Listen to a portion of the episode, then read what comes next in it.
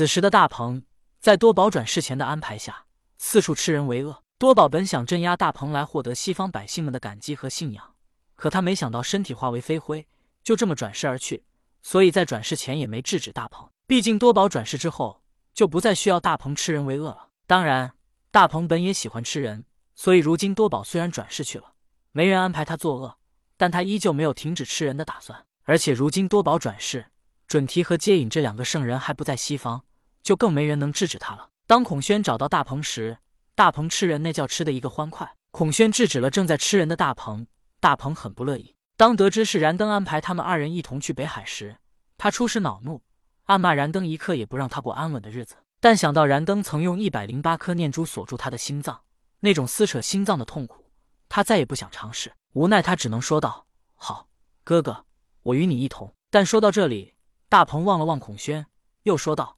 好吧，姐姐，我这就随你一同前往北海。”孔宣已经变了，也不再说什么，与大鹏一道飞向了北海。镇元子在武装观通过收徒来扩大自己的势力，他已经决定不再阻拦任何人来往东西方，所以便任凭孔宣和大鹏过了万寿山。当孔宣和大鹏飞离西方之后，一直待在骷髅山白骨洞的雷震子已经察觉到了他们的行踪。此时，在雷震子的教导下，白骨夫人已经明白了他与雷震子的关系，也明白了母亲这个称呼的含义。而他曾经对雷震子产生不一样的情愫，原来那并不是爱情，而是亲情。她是雷震子的母亲，如今只是失去了记忆。白骨夫人已经开始修道，但她本为凡人，虽然吸收了骷髅山许多白骨，但还没有达到化形，依旧保持着白骨的形态。当然，也或者是白骨夫人修道不精，并不知道怎么化形，还可能因为白骨夫人身上拥有白骨的气运而难以化形。但不论是何种原因，此时的白骨夫人依旧无法化形。雷震子为了母亲，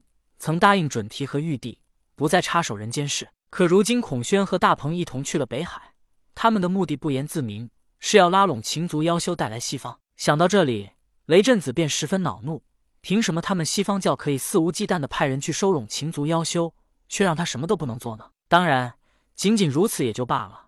可如今雷震子身居凤凰气运，作为凤凰，他必须为整个秦族着想。而不是为了母子亲情而什么都不做。母亲重要，可身上肩负的情族责任也让雷震子难安。如今接引准提不在西方，雷震子能察觉到。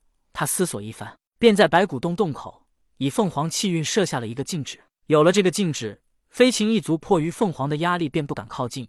其他兽族妖修同样能感觉到凤凰气运的强大，也不敢靠近。而其他修为强大者，比如准提，纵然能破开禁止。但也不会无耻到拿雷震子的母亲下手，更何况准提、接引等人一向自诩慈悲为怀，不论他们慈悲是真是假，但他们表面都要做出慈悲的举动。想通了这些，雷震子告诉母亲，自己要出动几天，然后煽动风雷二翅，飞去了北海。此去北海，他要将秦族妖修拉拢到自己麾下，绝不能让秦族成为西方教又或者佛教的走狗。孔宣、大鹏与雷震子三人一前一后离开了西方，前往北海。大鹏在前往东方、飞往北海的过程中，嘴馋的老毛病又犯了。但他知道此时他是在东方，不能再大张旗鼓的吃人。不过吃一些妖怪就没什么问题了。只不过因为自身属于飞禽，所以大鹏没有吃禽类妖修，而是选择了兽类或者水中妖怪。如今人间洪水滔天，兽妖数量锐减，倒是水妖数量很多。当大鹏吃了一些兽类妖怪之后，又吃了一些水中妖怪，吃了人，又吃了兽类妖怪。最后又吃了水妖。突然间，大鹏觉得水妖的口感最佳。在共工没有将水中的精华抽取时，这世间洪水滔天，再加上共工引来天河水，水妖修炼起来事半功倍，而且整日待在水中吸取水中精华，这就导致大鹏吃水妖时口感是最佳的。而水妖当中，龙族一脉的后裔口感比起其他水妖，味道又是最鲜美的。大鹏吃水妖，没有吃人，这就不影响孔宣的行动。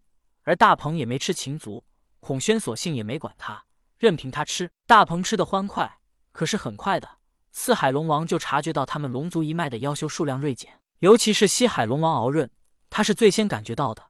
毕竟大鹏离开西方之后，西海是与西方的接壤之处，离准提和接引所在的西方是最近的。很快，西海龙王敖润、北海龙王敖清、南海龙王敖顺便结伴来到了东海，四海龙王齐聚。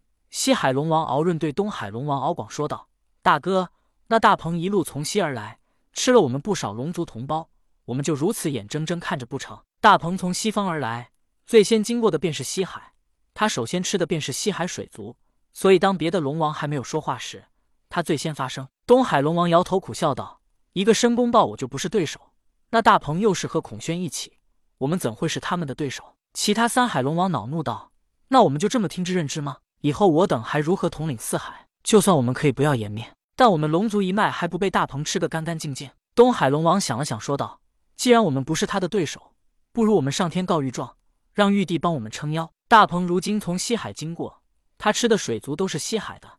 其他三海龙王不着急，他可是最着急的。如果上天告御状再耽误几天，他西海的水族恐怕就要被吃尽了。所以他是最着急的。